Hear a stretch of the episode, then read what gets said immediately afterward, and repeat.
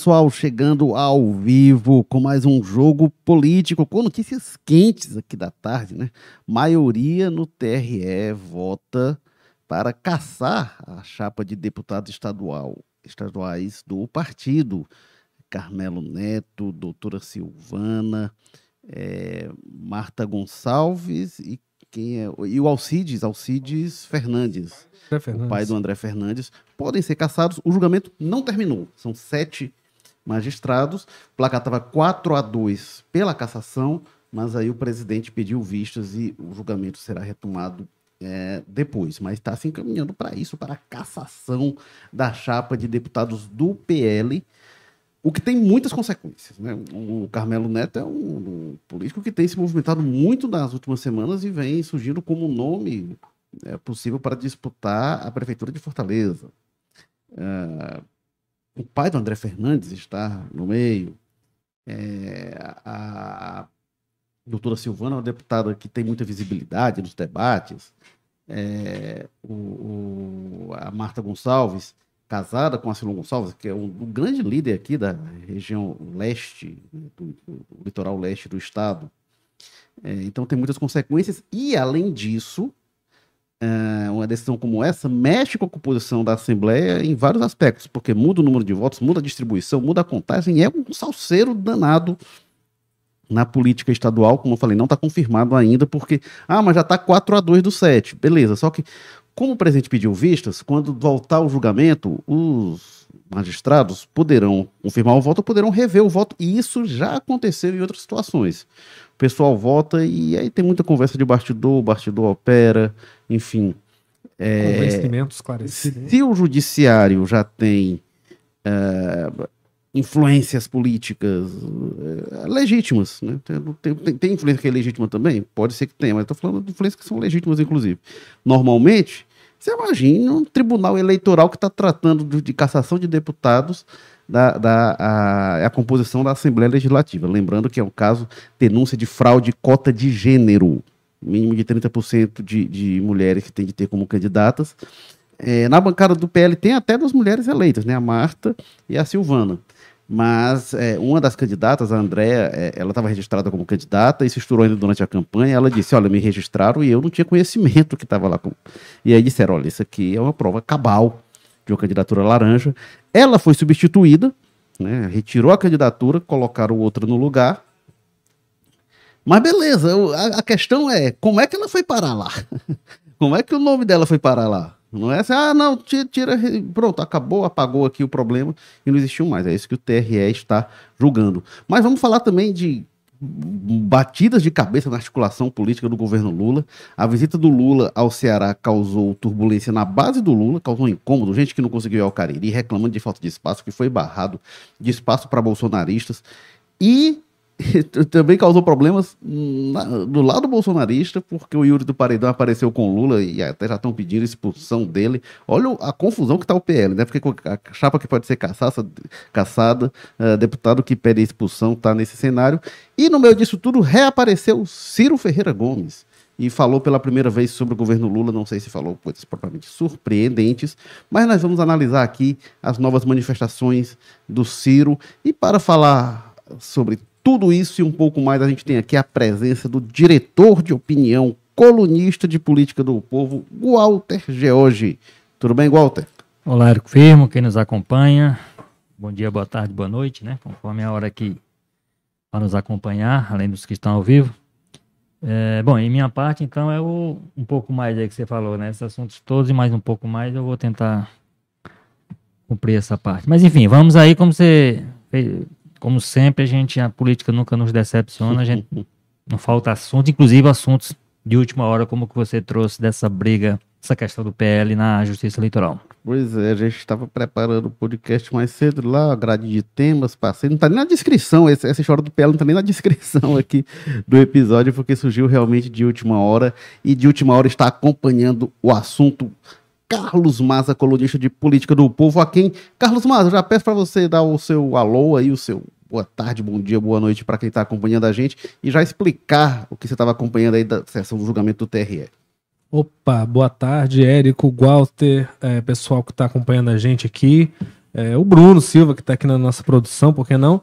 É, Érico, uma reviravolta muito impressionante, né? Uma segunda-feira, logo mais, logo de início da semana, muita gente não estava ainda nem ligada nessas questões políticas aí no noticiário e recebe de surpresa aí uma decisão com impacto, talvez, eu não lembro, pelo menos, na justiça eleitoral recente aqui do Ceará, uma decisão com um impacto tão direto no funcionamento do legislativo aqui. Anulação da chapa do PL para deputado estadual, que provocaria aí a cassação de quatro deputados e quatro deputados barulhentos, né, de oposição com exceção da Marta Gonçalves ali, que é a esposa do Acilon, que tem um perfil um pouco mais, né, de bastidor, você pega os três deputados que mais fazem barulho, talvez, lá na Assembleia, é na questão da oposição ao governo do Eumano de Freitas, né? O Carmelo Neto, deputado estadual mais votado, o Alcides Fernandes, que é pai do deputado federal André Fernandes, e a doutora Silvana, né, que é basicamente a comentarista geral lá da Assembleia. Acho que ninguém nunca faz uma fala, uma declaração lá na Assembleia sem ter uma parte da Silvana. Então são deputados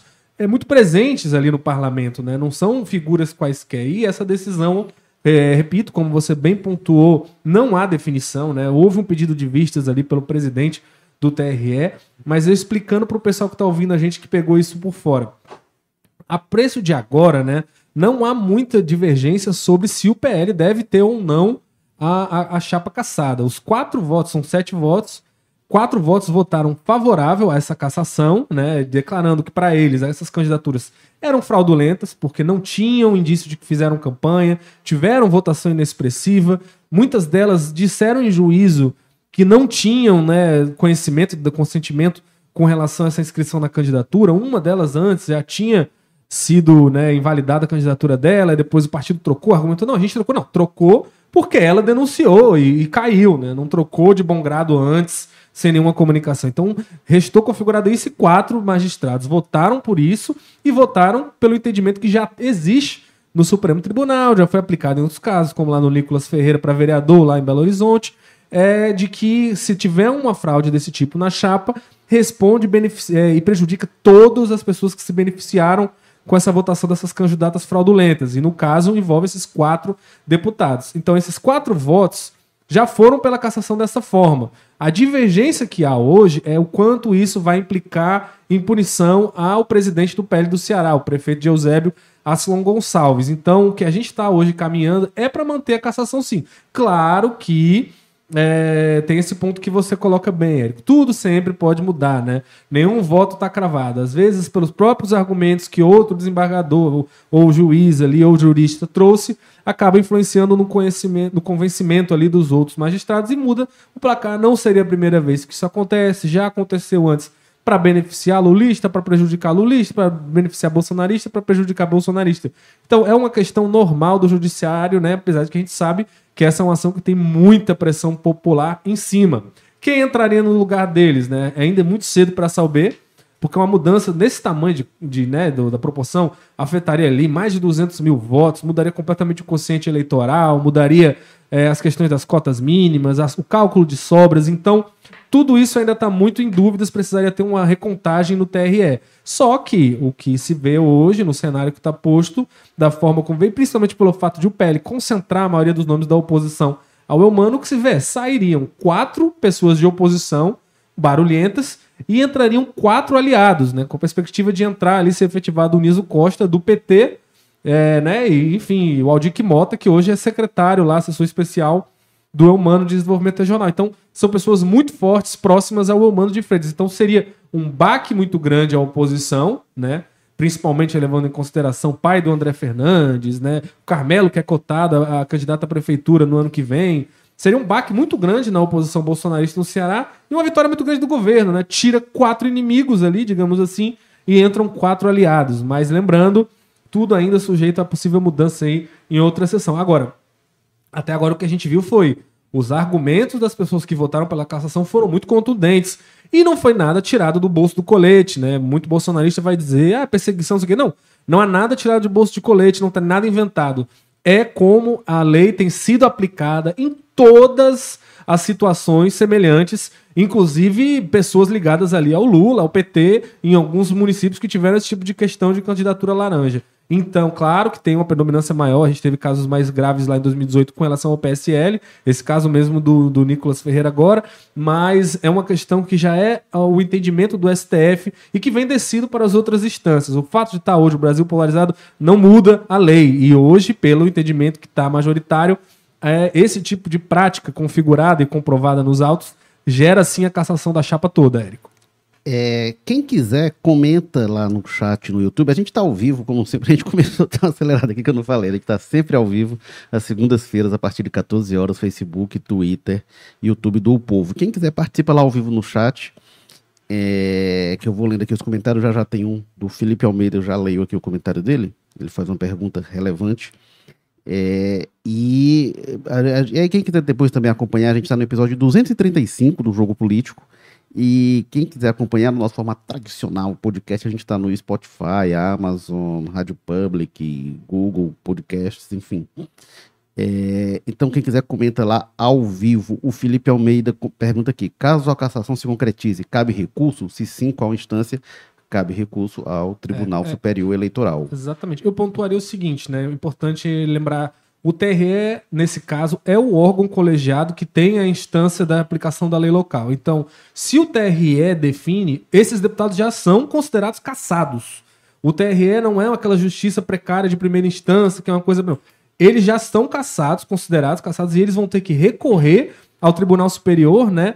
Mas já é pedindo liminar para continuar no cargo até o final do julgamento, porque a decisão do TRE já tem efeito de cassação, já começa a cumprir a pena ali mesmo, né? É. Aí vai se alegar matéria para a Corte Superior, pedir um liminar para responder o processo dentro do mandato e manter a configuração. É. Mas já tem valor. Isso mesmo. Não são incomuns, né? Efeitos suspensivos nesses casos. Sim. A gente Inclusive tem... é a regra ter o efeito suspensivo para é, conseguir eliminar até para não pra evitar não o dano e tal. O legislativo sendo influenciado pelo judiciário. O problema é que às vezes aí também se consegue adiar as decisões. A gente tem um caso paradigmático aqui que é o do Carlo Mano Marques, foi em 2013. É, era um caso da eleição de 2010. Ele teve cassação no âmbito do TRE em 2013. O Carlo Mano Marques, que chegou a estar tá afastado da prefeitura de Pacatuba, né? Hoje chegou a ser preso. É, e o, o, o Carlo Mano ele foi cassado mas conseguiu efeito suspensivo, lá, é, concedido pelo TSF, ele obteve o efeito suspensivo e continuou cumprindo o mandato. E o TSE, é, ao longo de todo o ano de 2013 até 2014, não, nunca julgou o caso. Aí terminou o mandato, a questão perdeu objetos não antes de ser julgado. Isso é um problema grande da justiça eleitoral, muitas vezes é, prefeitos e tal são, são punidos. O julgamento, às vezes, às vezes até são caçados, mas às vezes passa metade do mandato até sendo caçado por questão eleitoral. Então, o, o, crime, se cometido, muitas vezes acaba compensando nesse aspecto. Você falou, né, Maza, que não lembra de uma decisão dessa dimensão? Também não. Mudança tão grande. A do Carlos Mano já tinha sido um choque muito é, grande. Sido... Um deputado caçado por. Teve uma naquela, acho que naquela mesma legislatura de 2011, e tinha uma divergência sobre cálculos de sobra, o Walter Jorge, não sei se você lembra, que envolvia o professor Pinheiro, e não sei quem era o outro, mas tinha uma divergência sobre quem ia assumir Acho o mandato, o enfim. Stanley Leão. E o, era o Stanley Leão? É, era. Ele acabou perdendo o mandato para o Pinheiro ser. E aí o Pinheiro, no dia da posse, foi lá com a família, mas deram a posse ao Stanley Leão e depois isso foi revisto, enfim. Mas o que tem acontecido, não tem sido raro, são cassações de chapas inteiras de vereadores pelo interior. E Brasil afora, né? A gente estava aqui fora do ar lembrando de casos do próprio PL em Minas Gerais, né? em Belo Horizonte. É, né? na, na verdade, você tem hoje um entendimento do, da Justiça Eleitoral, que essa, inclusive, está decidida no âmbito até do TSE. O, os mandatos já foram tomados mesmo dos vereadores. Era pegaria o mandato de vereador do, do, do Nicolas, do famoso Nicolas Ferreira, que só, ele só não vai ser atingido. Ele só não foi né? atingido porque tinha trocado, evidentemente, o mandato de vereador pelo de. Fez o mesmo movimento que o Carmelo Neto fez aqui na. na, na, na é, só na que verdade, lá, ele foi para. É, é, não, né? fez o mesmo movimento que eu digo que foi assim: ele saiu do mandato de vereador no meio e foi para um mandato maior. Só que no caso lá, ele vai se salvar e aqui pode ser que o Carmelo Neto funcione o contrário.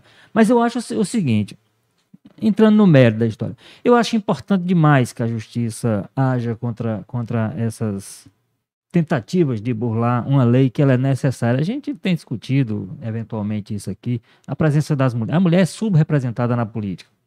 E ela é subrepresentada em função, primeiro, de uma postura dos partidos. Então, aliás, Nada acontece de graça. Ah, a, a ex-primeira-dama Michele Bolsonaro, 15 dias, coisa desse tipo, há um tempo atrás, ela assumiu a presidência nacional do PL Mulher. E no discurso, ela atacou as cotas. Teve que depois correr, fazer um vídeo posterior para justificar, não, não sou contra, não sei o que e tal. Então isso tem uma lógica. A lógica é o seguinte, ela, o partido, o PL, ele é contra a, a, a, então, ele se submete a isso por uma razão legal, porque a lei determina que assim seja. E isso gera essa dificuldade para encontrar gente. E aí gera a necessidade de fazer esse tipo de artifício. Não sei, não, não, não entro no mérito da questão específica, não sei se aconteceu, mas a justiça está dizendo que sim, através do voto da maioria dos, dos juízes do TRE. Mas é muito natural que alguma coisa seja resultado da outra. Olha, se esse partido tem resistência a partir da presidente da PL, do PL Mulher, que acabou de falar, dizendo que é contra as cotas, que as, as mulheres têm que ganhar seu, seu espaço por merecimento e tal. Concordo. Agora, o fato é o seguinte: a estrutura política, o sistema político, não tem permitido isso. E você estabelecer cotas é uma forma de você empurrar a porta, e só empurrando a porta é que a gente. Nós temos 27 governadores hoje no Brasil antigamente ela, só, ela tem duas mulheres governadoras. É, de Rio, do Rio, Grande é, Rio Grande do Norte e Pernambuco. e, a, e a, de Pernambuco, Raquel Lira. Raquel Lira. Tá entendendo assim? Como é que se justifica essa subpresença é determinada? É evidente, nós temos uma vice-governadora aqui, tem vice-governadora. Mas assim, é, um, é uma presença muito mais em função de um, de um público, inclusive, é a maioria do eleitorado. A gente tem que lembrar de vez em quando que as mulheres são a, maior parte dos eleitores. E elas não conseguem se impor. Então, as cotas é, é, é, trata-se de uma novidade recente, necessária, que tem que ser valorizada, e qualquer ação, eu, eu, estou ao lado da justiça, em qualquer ação que busque coibir qualquer tipo de tentativa de deturpar essa ideia, que é uma ideia que eu acho que é necessária à política brasileira. E só complementando, Gota, uma coisa que o Samuel Arruda, que foi o procurador da República, né, o membro do Ministério Público Federal, que foi procurador eleitoral, né? É, exatamente, que foi o representante nessa ação né, do MPF, ele argumenta uma coisa muito nesse sentido, que ele diz assim, primeiro que ele rejeita o termo candidatura laranja, né? Ele diz que a ideia de candidatura laranja é, passa um pouco a mão na cabeça, que o nome é candidatura fraudulenta, né? fraudulenta né? É. E ele bota muito isso, que quando você coloca é, uma mulher como uma candidatura laranja, isso é a palavra do procurador, viu? Não, não, não vem me processar, não. Quando se coloca, como ele, te, ele avalia que aconteceu nesse caso, uma mulher nessa posição de, de, né, de laranja, de fraudulenta ali, para beneficiar é, outra, outra chapa, o que está fazendo é tirando uma mulher de ter uma candidatura dali e ao mesmo tempo para beneficiar um homem, né? Porque geral, sempre né? quem está em cima desses né, desses processos fraudulentos aí são sempre homens, né? Pô, e aí, agora, e paradoxalmente nesse caso, até como o Eric lembrou, são duas mulheres entre os, entre os, entre os atingidos, mas aí... Sim, né?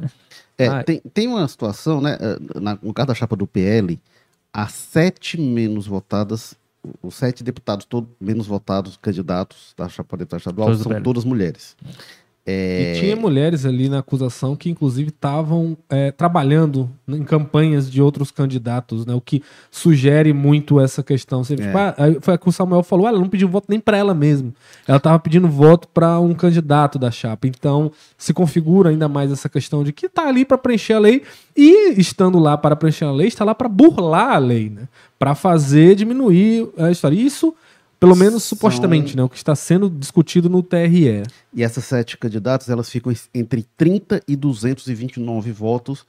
Lembrando que para eleger, eu não lembro como é, quanto é que ficou, mas o, quem entrou com menos, mas é ali na casa dos 30 mil votos, pelo menos, né? É, exatamente. Então, nenhuma delas chegará a 300. E vamos lembrar, não é um partideco qualquer, né? É o, o o PL, o partido do Jair teve Bolsonaro, que tinha o presidente eleitoral. da República, que tinha os, teve os campeões de votos, né? Muito dinheiro de fundo eleitoral. E aí teve outros partidos que teve mulher entre as menos votadas, né? É, a, a, a, federação do PT, né, Brasil da Esperança, a, a, uma mulher foi a menos votada. PSOL, uma mulher foi a menos votada. Avante, uma mulher foi a menos votada. Progressistas, PSD, PSDB e PTB. Todos esses tiveram uma mulher como menos votadas. Mas nas posições seguintes, seg o segundo menos votado, o terceiro, aí alternava entre homens e mulheres. A, o PL é a única chapa em que os sete menos votados são todos mulheres. Então, é esse tipo de coisa que o TRE está julgando, lembrando, E é não isso. terminou o julgamento. Há um caso que a gente denunciou, Érico, que a gente. Foi bem na época, acho que foi a primeira vez que, que esse caso foi até em pauta. Que foi uma, uma das candidatas, né, que é Andréia Moura Fernandes, não tem relação com o André Fernandes, é, apesar de ser um nome parecido, né? É, ela tinha sido inscrita para ser candidata e ela própria, na época, foi soube por, por outras pessoas que o nome dela estava na lista e ela foi ao TRE e comunicou: olha, me inscrevendo nisso aqui, eu não assinei esse papel, eu não tenho nada a ver com isso. A gente fez até uma matéria na época, ouviu o pessoal e a gente mostrou isso, né? Acabou que hoje na defesa, eu repito, né, o partido estava dizendo, não, mas ela foi substituída. Não, ela não foi substituída. Apontou lá o procurador Samuel Arruda. É, viram que ela disse que estava ocorrendo uma fraude e aí trocaram para o outro, porque não foi nem validada a candidatura dela. Então, se não tivesse descoberto, se ela não tivesse ido atrás, será que ela não teria sido candidata e tido ali os 10 votos? E é o que eles argumentam também, esses 30 votos não, não justifica, né? Porque deputado estadual, às vezes até pelo erro, né? A pessoa acaba recebendo alguns votos. A gente está falando de centenas de milhares de votos, de milhões de votos. Então, é, nessa questão aí toda, tem muitos sinais de que essas candidaturas estavam lá mesmo para cumprir essa, essa, essa regra, né? É, só da, da- das mulheres. Uma questão que a defesa tem batido, no entanto, é, é que se isso não seria uma punição muito dura, né? Muito do, que, que o, por exemplo, o argumento lá que você tipo, por exemplo, seria na linha do o que, que o Carmelo Neto tem a ver com isso? É o deputado estadual mais votado do Estado. Então você está ferindo a vontade do eleitor, tirando o cara que mais teve voto na eleição, né? A mesma coisa ali com outros candidatos que tiveram uma votação expressiva que estão hoje no PL, né? Que tem grupos muito diferentes do grupo político do Acilão até. O voto do bolsonarismo não tem tanta relação com o grupo que domina o PL que teria feito essas manobras, né? Que aí já é outra coisa mais da política institucional, tanto que o Acilão estava no PL antes do Bolsonaro migrar. Então tem todas essas discussões aí, mas hoje o entendimento que está prevalecendo é a lei é para todo mundo, a lei tem que ser aplicada e nesse caso se enquadra vários outros que já viram e teve condenação. Então para manter a fé da- das pessoas por essa lei, pela legislação e para o interesse do legislador de proteger essa questão do voto feminino, tem que caçar todo mundo. E é isso o entendimento que até agora está prosperando no E, e, terreno. e pra garantir seriedade, né? Assim, é, eu, eu, eu- exatamente. é uma medida, que- é uma né? medida necessária, então tem que ser tratada com seriedade. Você, ah, bota aí alguns nomes, inclusive nesse A lei tá caso você falou, pra- é. No caso você falou, bota até gente, pessoas que não sabiam sequer que estavam sendo colocadas. Então, assim, e aí, se é uma ação do partido, você pertence a um partido, você será penalizado por isso. Queiram, me- tem ou não diretamente a ver com a, com a questão. Eu acho.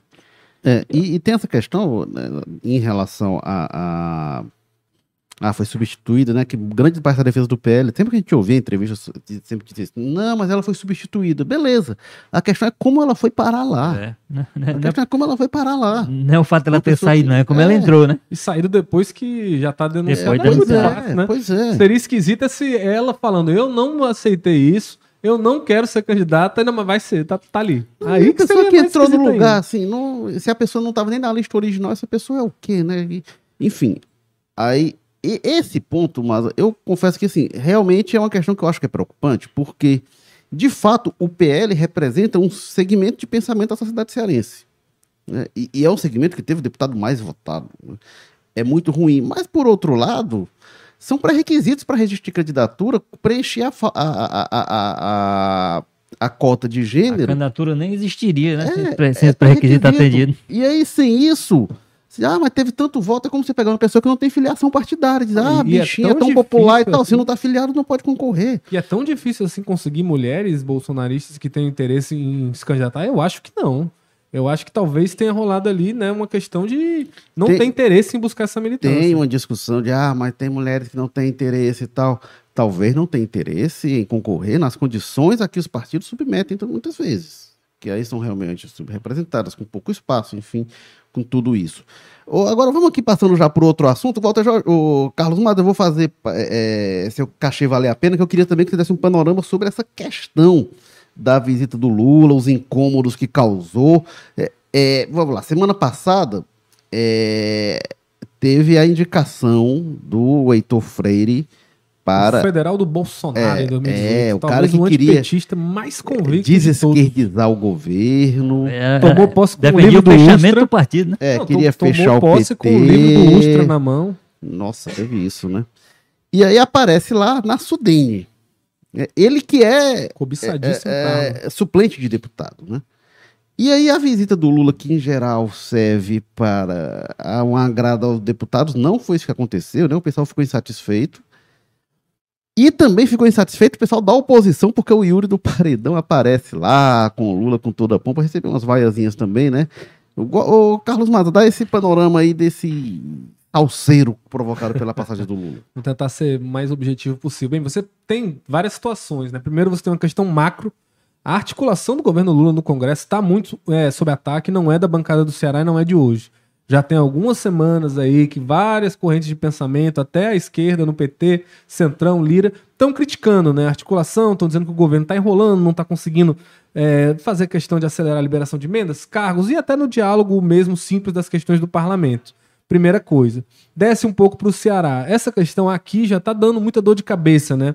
Eu tenho conversado com muitos deputados que têm me queixado rotineiramente da postura do Padilha e principalmente do José Guimarães com relação a cargos no governo federal aqui, né?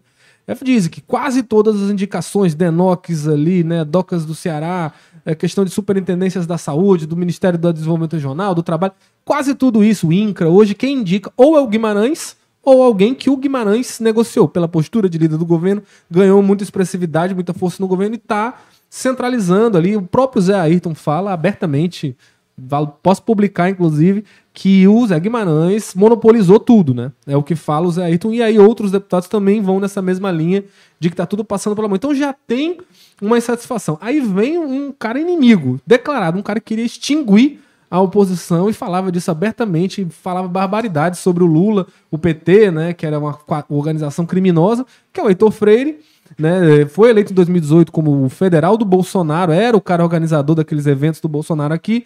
Depois, em 2019, ali no primeiro ano, briga, naquela briga do PSL, o Bolsonaro sai do PSL, o Heitor Freire é acusado de vazar um áudio do Bolsonaro ali, fica queimado, né, e o Bolsonaro vai dar várias alfinetadas nele ao longo dos anos, né? Dizendo que não é amigo dele.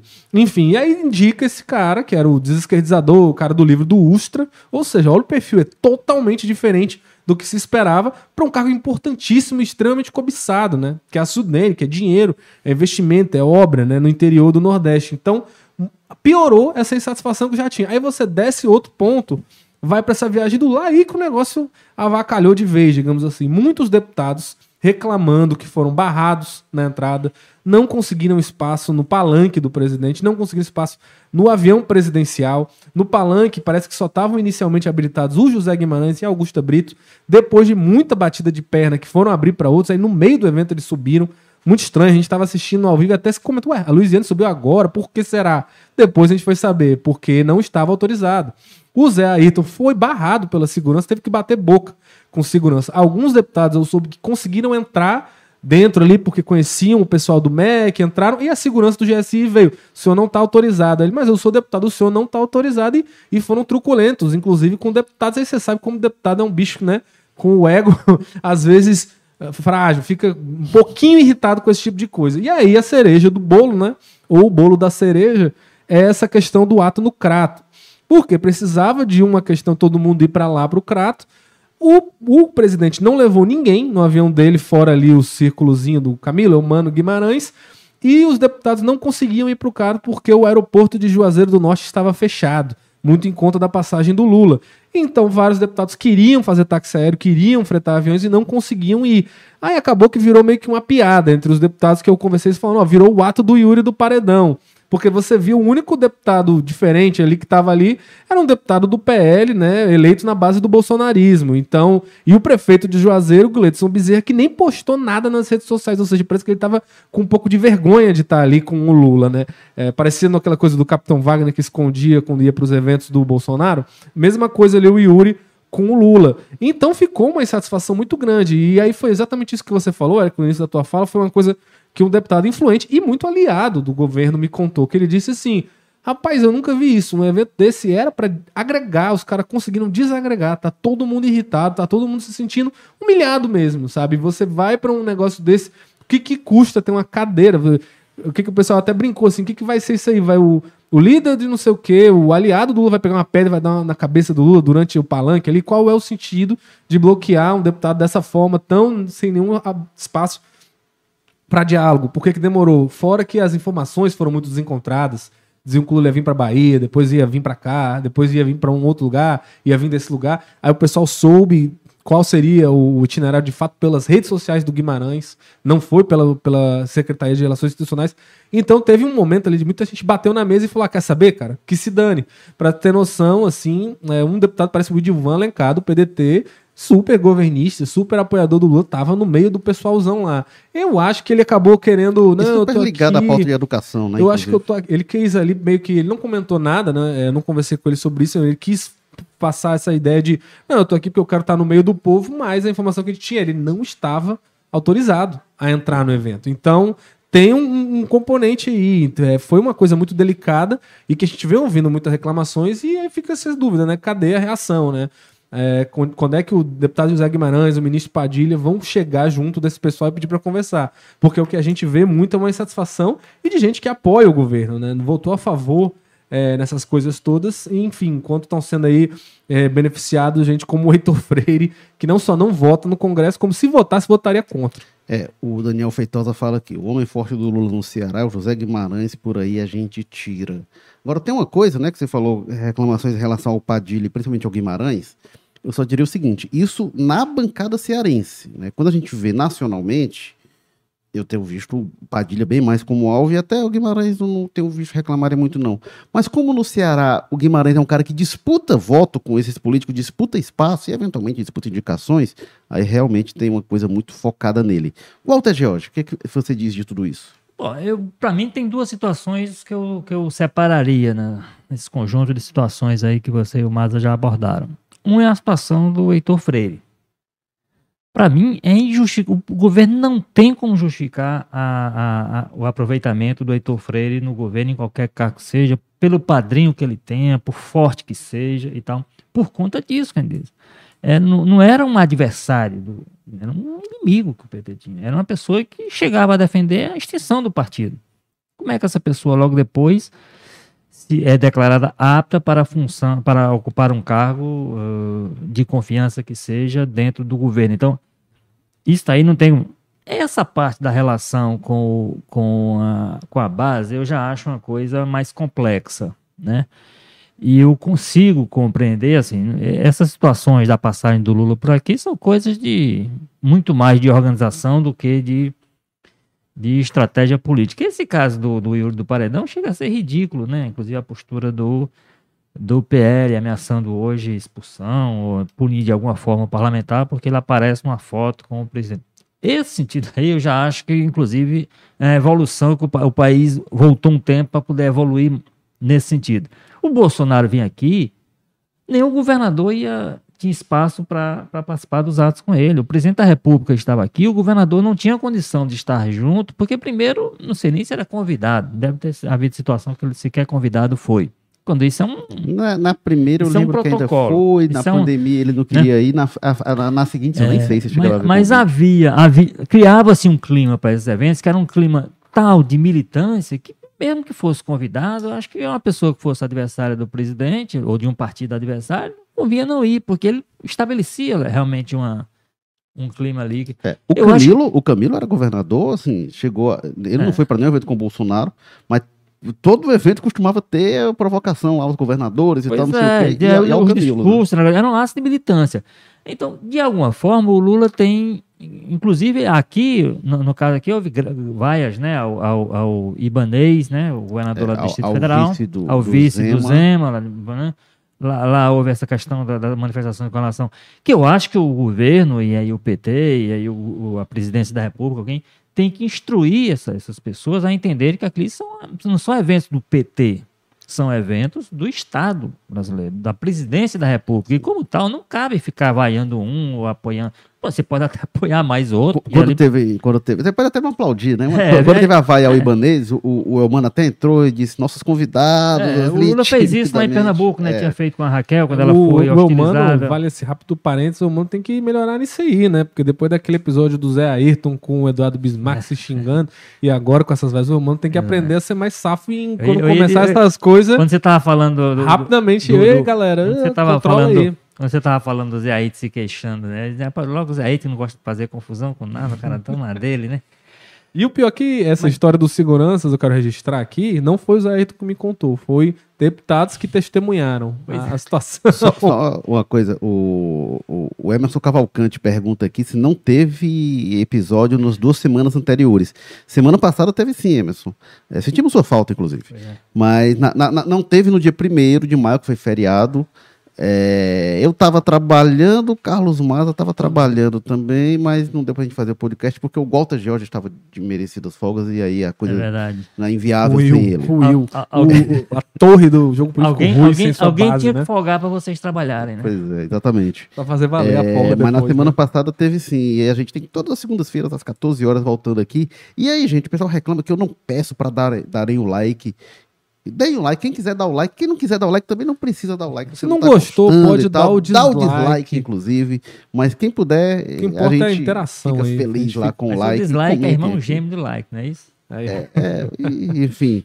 Não, eu acho pode- que pelo, pela, pela norma do YouTube, se bobear, eles oferecem mais o vídeo para as pessoas se der dislike, né? Que eles gostam, né? Mas Da confusão. podem, quem quiser lá, é, é, é, você, pode, você pode dar o like no fim, você vê se o que a gente diz vale o like. Importante ou é assistir. enfim. É, é isso que é É importante. acompanhar. Mas diga lá, Walter Jorge, eu lhe interrompi. Não, é, é só isso. Eu, eu faria a diferenciação, porque eu acho tem o, o governo, hoje mesmo está havendo, ao que consta, uma reunião muito quente no PT, porque o PT está pegando fogo por conta disso, né? Essa questão do, da presença no governo, da participação no governo, do apoio. O, o- o partido está para tirar uma posição importante sobre a questão do arcabouço, porque há uma pressão que vem do governo para que ninguém apresente emendas, porque ninguém do PT. Porque no momento que alguém do PT apresenta emenda, está estimulando que as pessoas de outros partidos também o façam, então seria, seria um gesto importante e tudo. Isso está incomodando. Então, assim, isso tudo é na natureza do, do PT. Agora, o que, há, o que há de fato é o seguinte, e aí o Lula está começando a perceber isso com mais clareza. O Brasil que ele está recebendo hoje não, não é aquele de 2003. A circunstância, o momento político, a forma de convivência com o próprio Congresso é outra. Nem E é de ele- 2003, nem mesmo é de 2010, Nem né? é 2010 da reeleição. Pois é, assim, é da, da- da Dilma, no caso, né? O que eu acho que ele tem, o, o governo tem é, é estabelecer limites, e eu acho que no caso do Heitor Freire, por exemplo, passa desse limite. Eu acho que vai além do que seria suportável dentro do ambiente de governabilidade. O governo tem que, o governo tem que ter mais elas- elasticidade que teve em tempos atrás, isso é evidente demais. Hoje você tem um Congresso, principalmente um presidente da Câmara, muito forte, né? E isso tem sido um fator de, de dificuldade para o governo lidar, porque o Arthur Lira é forte e exerce essa força, e exerce esse poder que tem, que é as circunstâncias novas, né? Circunstâncias oferecidas pela fragilidade do Bolsonaro. Houve um momento que o Bolsonaro entregava essa parte da articulação política ao Congresso e ao Arthur Lira, ou talvez ele corresse o risco até de impeachment, até do, até do impedimento. Então ele optou por entregar e o, o Arthur Lira gostou da história, a Câmara gostou, e isso tem gerado essa dificuldade. Agora, o governo tem que aprender a lidar, e tem que aprender a lidar principalmente com a base, essa confusão, essa.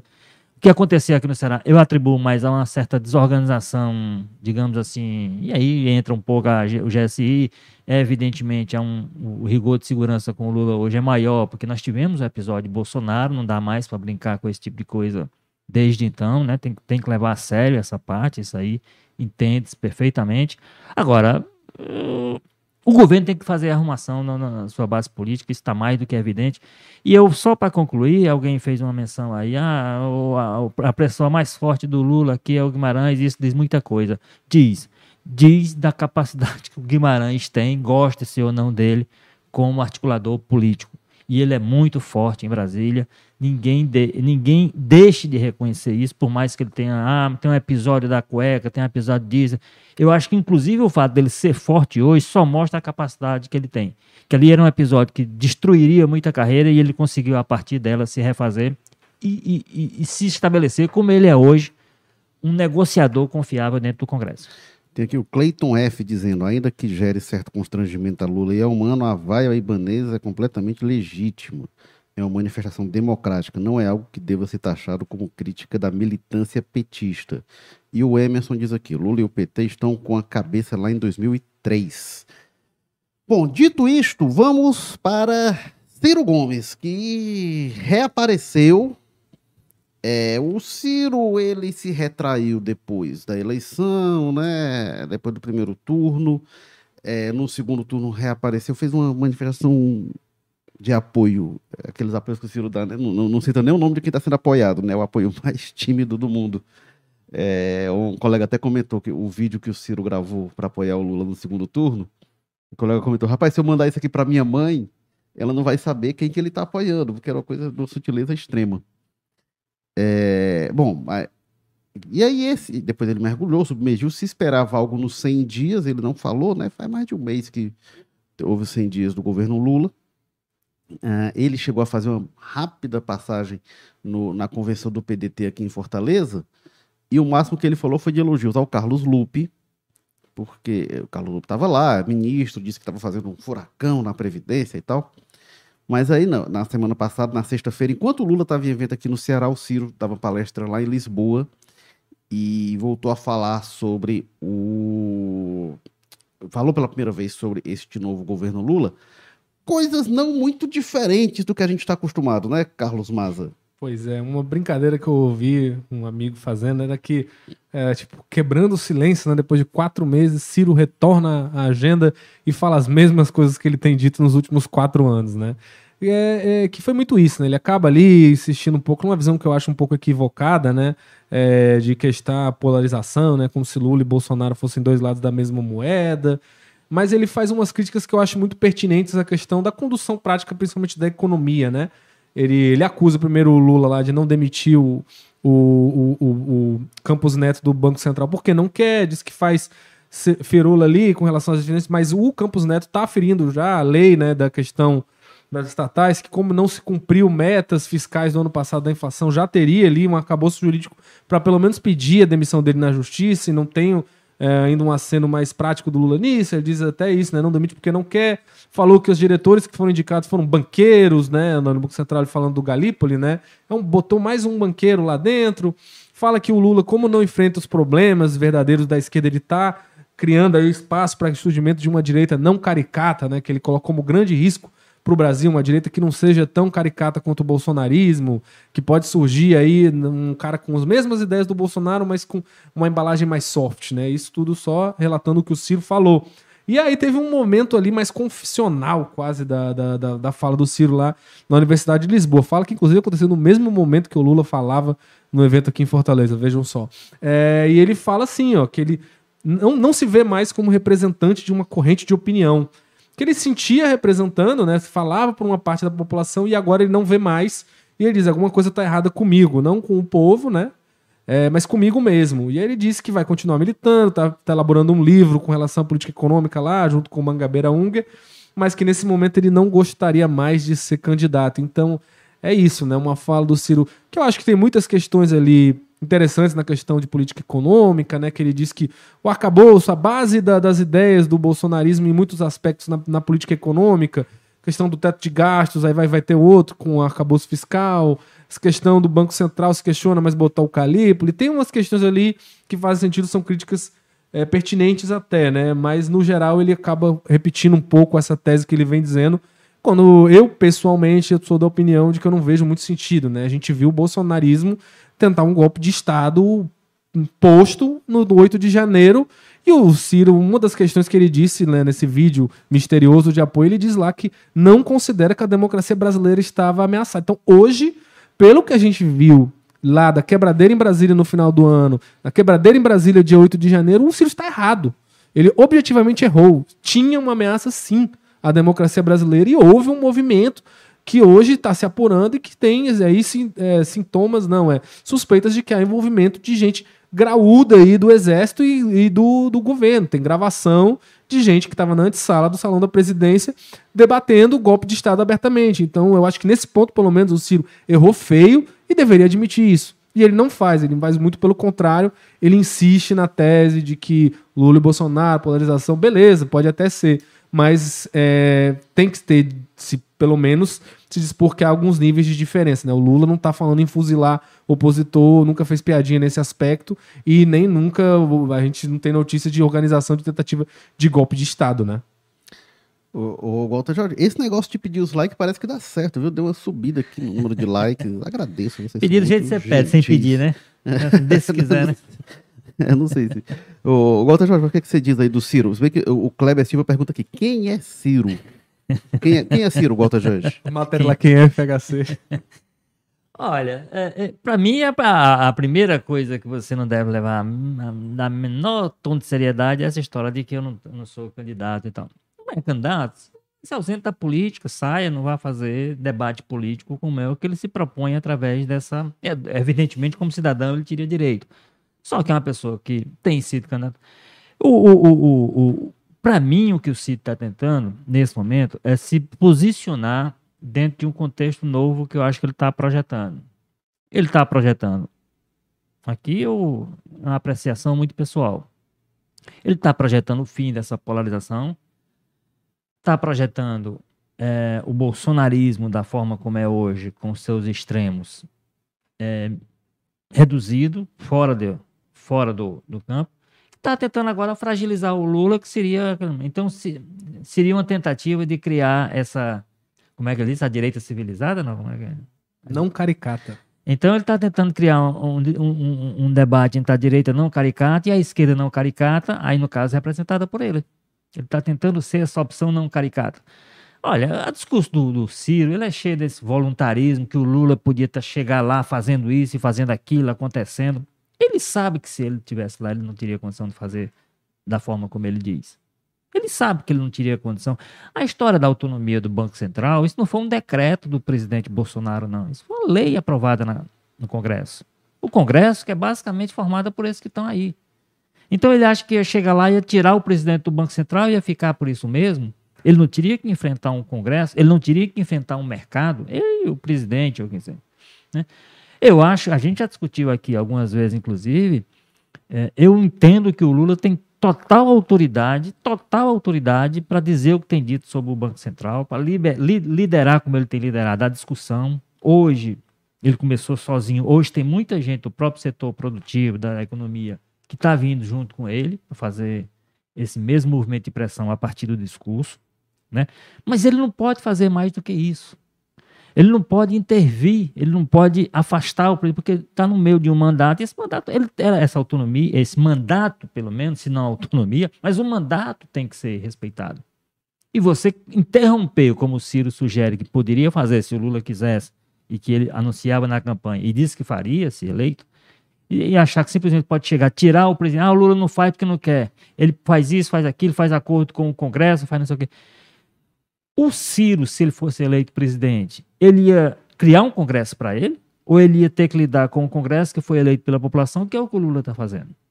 E isso limita o, o, alcance, o poder do governo, limita. E graças a Deus, graças a Deus da democracia, que o, e, isso impõe limites. Agora, poderia ser um Congresso melhor? O Lula gostaria de ter outro Congresso? Evidentemente. O Lula tem 130 votos. É, é, é, é isso foi quantificado muito claramente nessa votação que foi de interesse do governo. O Lula teve 136 votos, né, uma coisa desse tipo. É, é, o apoio que ele tem, em 503. É com que ele pode contar de verdade. O resto é essa negociação é, demorada, custosa, é, penosa, que deixa muitas vezes feridos políticos no caminho, que é feita quase que matéria a matéria, quase que situação a situação. O Ciro não teria outra realidade para lidar. Ele eleito presidente, eleito com esse Congresso, ele teria que ter essa. Ele não ia poder chegar lá canetando. Eu acho até que o Lula, que o governo Lula, diante da circunstância que foi encontrada, fez o que era o que lhe cabia fazer nesse primeiro momento, que foi o que tinha que fazer com poder discricionário para tal. Para mim, ele fez recriou o que podia recriar, é, mudou programas, do, criou programas do jeito que podia, né? sem, a, sem, sem, que fosse, sem que houvesse necessidade do Congresso, ou pelo menos com a necessidade do Congresso posterior, mas que ele podia dar os primeiros passos, fez isso. Agora, o que é dependente do Congresso, ele tem que negociar sim, e tem que negociar com o Congresso que está aí, porque é o Congresso eleito pela população, não é o, o Congresso de, do, do, do, dos sonhos do Ciro, como não é do Lula, como não seria do Ciro, possivelmente, como um presidente progressista. Tem que lidar com isso. tem que trabalhar com as dificuldades. Isso chama-se democracia. A democracia impõe essa, essa necessidade a quem chega lá como governante. O Ciro está com muito tempo que ele teve experiência desse tipo. A única experiência dele, a última experiência dele do governo foi do primeiro governo Lula, né? Quando ele foi ministro. Ele foi. E foi deputado depois, ele, né? E depois ele foi secretário da saúde aqui no É, governo do aquela, Ciro Gomes, aquela né? experiência como secretário de saúde, eu nem contaria. Eu, eu, eu contaria mesmo a última grande experiência dele, quando ele foi quatro anos ministro do desenvolvimento regional, né? Na época, não sei como é. que- Integração Nacional. integração nacional, é, que ali ele tinha que negociar muita coisa, teve a- própria questão do, do- da transposição foi objeto de uma negação penosa que ele se lembra. Para isso é governar, governar isso. Então, é assim, esse voluntarismo que o Ciro di- acha que caberia ao presidente, e, e, e, e para mim, o que indica é isso. Uma estratégia dele, que agora é, é ocupar um campo de esquerda fora do extremismo que ele atribui. Ah, Ora é, ora é extremismo, ora é, é, é- é- Como é que a gente chamaria? É. É, É a mesma coisa é, do entregue, Bolsonaro. é a mesma coisa do Bolsonaro, essas coisas. E, e- então, assim. Ele está trabalhando com, com a lógica para 2026, em que você não tem o, o, extremismo Bolsonaro, você não tem a polarização indicada pelo Lula. Ele está tentando ocupar um espaço aqui pela esquerda, imaginando que o espaço pela direita vai ser ocupado por outra pessoa que não o Bolsonaro e sobraria para ele. Agora, esses cálculos ele faz o tempo todo. E, e o que e o- essa capacidade dele de fazer cálculo e projetar o futuro rendeu, gerou o resultado que ele teve ano passado, que não é definitivo, não acabou com a carreira dele, aqueles 3, alguma coisa por cento que ele teve de votos para a presidência, mas foi um baque grande que exigirá dele mais inteligência do que ele tem demonstrado, inclusive por esse comportamento, pelo comportamento que teve no segundo turno e pelo comportamento que continua tendo agora. Por exemplo, para encerrar, é, ninguém sabe, o Ciro é pedetista, porque o PDT dele está dentro do governo. Ele é pedetista. Ele disse que ele, como é que ele diz? Ele, eu, eu- eu hoje não, não, não, lidero corrente nenhuma, né? Não, não tenho uma corrente de opinião que eu lidere. O que é que ele lidera, então? O que é que é o Ciro como uma figura política hoje? É de qual ele, ele, ele- ele se liga ao quê exatamente? Então essas incógnitas, essas dúvidas que se tem É, sobre é ele, nesse, é nesse contexto que ele fala, inclusive, de não ser mais candidato. Que ele diz, olha, Mas diz da boca para fora, diz da boca para fora. Claramente, evidentemente, ele está tentando criar uma- uma- uma- um, um clima, uma, imaginando que um campo está fora da briga, que eu acho que ele projeta isso para o Bolsonaro e me parece que também é o que está é o que está desenhado. Ele tenta minar o que seria o outro extremo dessa briga, dessa polarização, que é o Lula atacando. né? Agora, com essas várias incoerências, para mim, a principal delas é o seguinte: ele já resolveu a vida dele com o PDT, porque enquanto ele está atacando o governo, o PDT está com Carlos, Carlos Lula participando desse governo. É, e ele, e ele elogiando o Lupe. Realmente é a primeira vez que ele critica, né? Com o PDT dentro E do- o PDT do- no Ceará, né? É. Totalmente rachado e. Agora, realmente, eu não sei, Gota, se ele se convence realmente que ele não representa mais ninguém, que ele não é a voz mais de ninguém, não sei se ele vai ser candidato, não. Eu não sei se o PDT é, mas, lança mas ele, isso é não. discurso, né? Isso é discurso. Não, é. É mas- um discurso mas- de humildade, é, porque também é o seguinte: ele precisa aparecer com um discurso de humildade, porque os números foram muito cruéis com ele ano Mas, passado. não Então, é assim. humildade, mas faz sentido o discurso dele. Não, eu, faz sentido com a realidade que ele enfrentou. Qual foi a realidade que ele enfrentou? Ele teve, ele foi o quarto colocado, ele perdeu em Sobral, perdeu em Fortaleza, perdeu no Ceará, perdeu no Brasil para Simone Tebet, que fez dois meses de campanha. Então, assim, diante desse contexto todo, não fazia sentido que ele chegasse com um discurso arrogante aqui de quem foi atropelado por uma situaçãozinha qualquer. Ele foi humilhado pelas urnas no ano passado. Então, faz sentido que ele apareça agora com um discurso um pouco mais cuidadoso nesse sentido. Mas, para mim, é um discurso que você, se você espreme é de quem está olhando alguma coisa. É, ele tem idade para isso, ele tem competência para isso, ele tem oratória, ele tem tudo que um. Ele só tem que rever algumas estratégias que ele tem adotado que não tem funcionado. E me parece que ele, você espreme tudo, ele está tentando repetir com outras formas o que, o que tem sido a estratégia dele em todas as eleições. É, o Emerson fala que, a despeito dos 60 milhões de votos que recebeu, o Lula está se mostrando um presidente fraco. Apesar dos constrangimentos, não consegue demitir Daniela do Vaguinho, Juscelino Filho e Valdez Góes. E aí no Emerson diz aqui, quem lembra de LP arranhado na vitrola? Ciro tá igual. O Kleber Silva diz aqui que o Ciro quer tomar o lugar do Bolsonaro. O Marcos Castro diz: é, Bolsonaro e Lula são iguais na condução do modelo econômico. Ciro é claro nisso. João Escócio fala aqui para o Maza. O Ciro faz um disclaiming sobre essa comparação Lula-Bolsonaro. Não sei exatamente qual o disclaiming. O Kleber Silva indaga. Economicamente iguais? É, o Cristiano Lúcio diz. Ciro, o Broco. É, nossa, entrou muita mensagem aqui. O Lucas Santiago. O Ciro faz críticas aos governos de Lula e Bolsonaro, mas deixa clara a diferença pessoal entre os dois. Tanto que chega a dizer que tomaria uma cerveja com o Lula. É, o Kleber Silva diz aqui, mas ele é caricato, não sei se o Ciro, pode ser. É, o Marcos Castro, Lula vai colocar o próprio advogado no STF, Walter. Como não, como não poderia tirar o Campos Neto? É, são situações diferentes, né? É, Mas, são enfim. situações diferentes e eu sou, devo dizer que eu sou absolutamente contra a indicação do Zanin como advogado pessoal do Lula para o STF. É, Eu acho um erro também. Que gaste capital político para beneficiar o povo, diz aqui o Marcos Castro.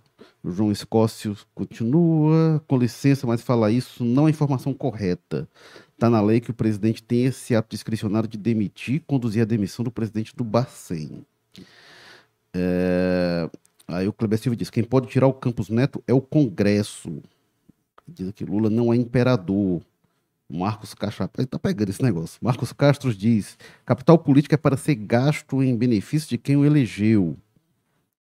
É, o Nildo Fernandes diz: o Lula está triste, não está conseguindo roubar. É, João Escócio segue: o Lula está com força para indicar o próprio advogado pessoal para o ministro do STF. Por favor. É, aí. Aliás, é, ninguém sabe se ele tem essa força, não, porque as informações que chegam É. do Congresso é que ele, inclusive, não fez a indicação ainda, porque ele não tem segurança de que aprovaria, não, a indicação. É, o Emerson diz: Lula tenta transformar o presidente do Banco Central em uma espécie de Alexandre de Moraes da esquerda. É, como, como a esquerda fez com Moraes, como a direita fez com Moraes, teria algo assim. É, Aí o João Escosta diz: muito raso o nível desse comentário, poderia reformular as críticas com argumentos mais contundentes, não tão abstratos desse jeito. Não sei exatamente qual, mas. é, Cabe qualquer um dos que a gente quiser. né? Vai ser qualquer um dos nossos. É, nossa, gente, tem muito comentário aqui, deixa eu ver. O Kleber Silva insiste aqui, somente o Senado poderia tirar o Campos Neto. É, E, o Marcos Castro diz: rever a estratégia para o Walter beijar a mão do Lula, espere sentado. Acho que em relação ao Ciro. É, Enfim. Esse, deixa eu dar- fazer só os comentários em relação a isso, então, do, do que o, o Ciro falou, né? Porque se já dá uma confusão quando o Lula critica os juros altos, imagina o que, o que ia acontecer com a bolsa, com o dólar. empichado no dia seguinte. Cara, é, eu, eu considero isso, né? É, Ao mesmo tempo, aí o pessoal não quer que o, o, o- o Lula diga que o, o cabelo do Campos Neto está despenteado, que já virou uma crise. Aí o Ciro também, que vai e critica porque o, o, tá indicando um banqueiro para o Banco Central, que é o Galípolo, né?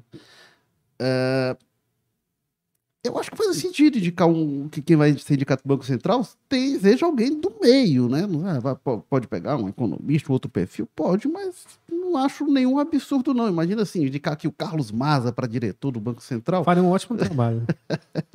Não tenho dúvida. Então, enfim.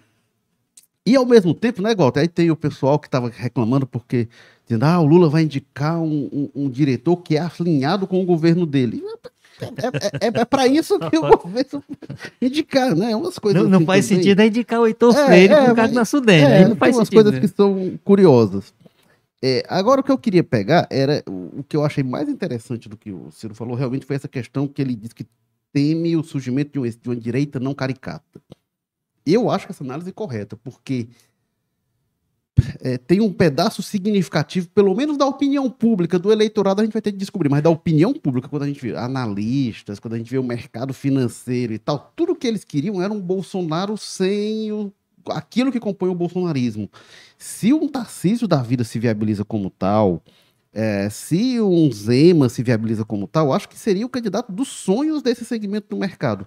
Se esse segmento, se esse perfil tem eleitor tem tudo aquilo que o Bolsonaro representa, aquela retórica, enfim, a agressividade, aí é que a gente teria de ver, né? A própria pauta de costumes, no geral, o pessoal queria abstrair para pegar a questão econômica e tal, a condução conservadora.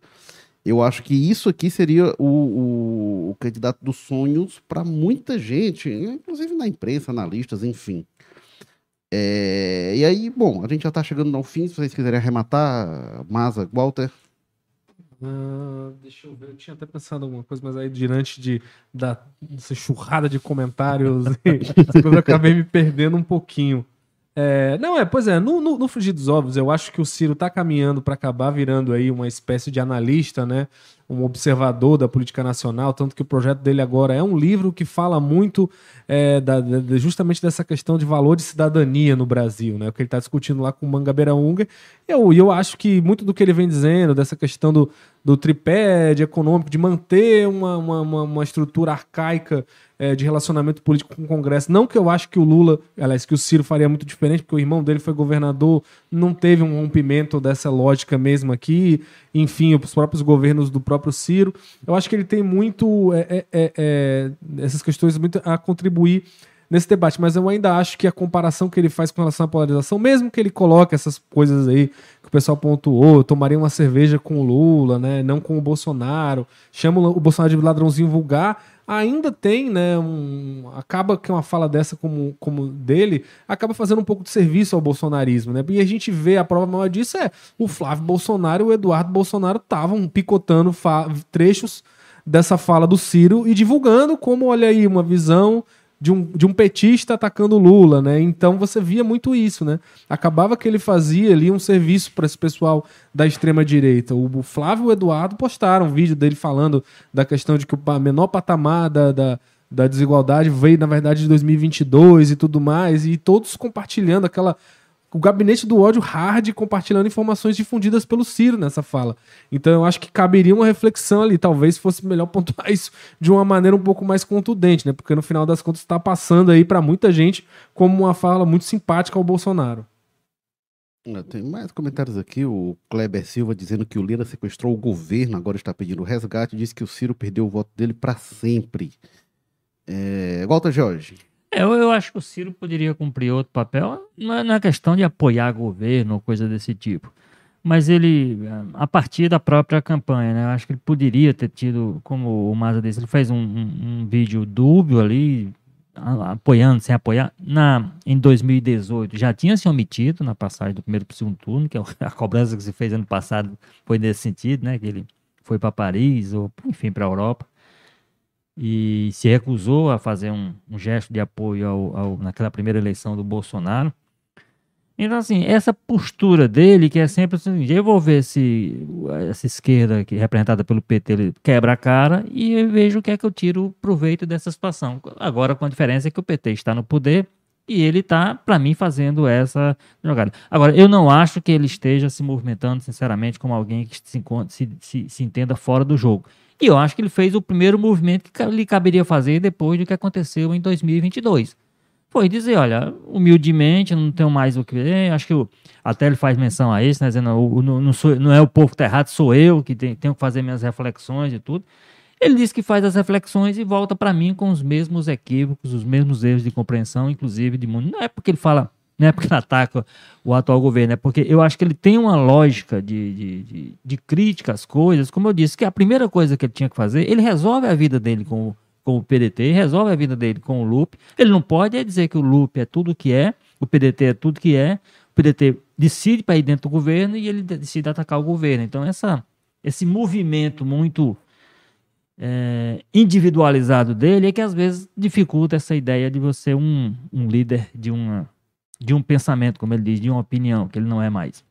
A Yolanda Araújo diz aqui, o Ciro tá com dor de cotovelo. Eu não queria nem encerrar o episódio, gente. Tá muita gente participando aqui. Tá bacana, principalmente quando o assunto é Ciro, viu? O assunto Ciro rende, vai render né? aqui nos comentários. Mas este foi o episódio 235 do Jogo Político. Semana que vem, segunda-feira, 14 horas, a gente está de volta aqui para falar mais sobre política do Ceará, do Brasil e do mundo. Obrigado mais uma vez, Carlos César Rochamaza. Eu que agradeço pela oportunidade. Muita emoção, né? O de hoje aí. Ciro, essa história do PL aí. Confusão no mundo aí com essa história do Lula. Vamos ter aí semanas animadas pela frente. Obrigado, Walter George. Perfeito, Érico Firma. Até a próxima. Possivelmente a gente tem a possibilidade na próxima a gente já ter alguma coisa a dizer sobre a, CPI, né? Que tem alguma possibilidade de ser instalada ainda essa semana. Vamos Talvez, talvez. E obrigado também ao Bruno Silva, que está aqui com a gente na técnica. É, a gente tem também é, na direção geral de, de jornalismo, Ana Nadaf e Eric Guimarães. Eu sou Érico Firmo. Semana que vem, se tudo der certo, a gente volta. Valeu!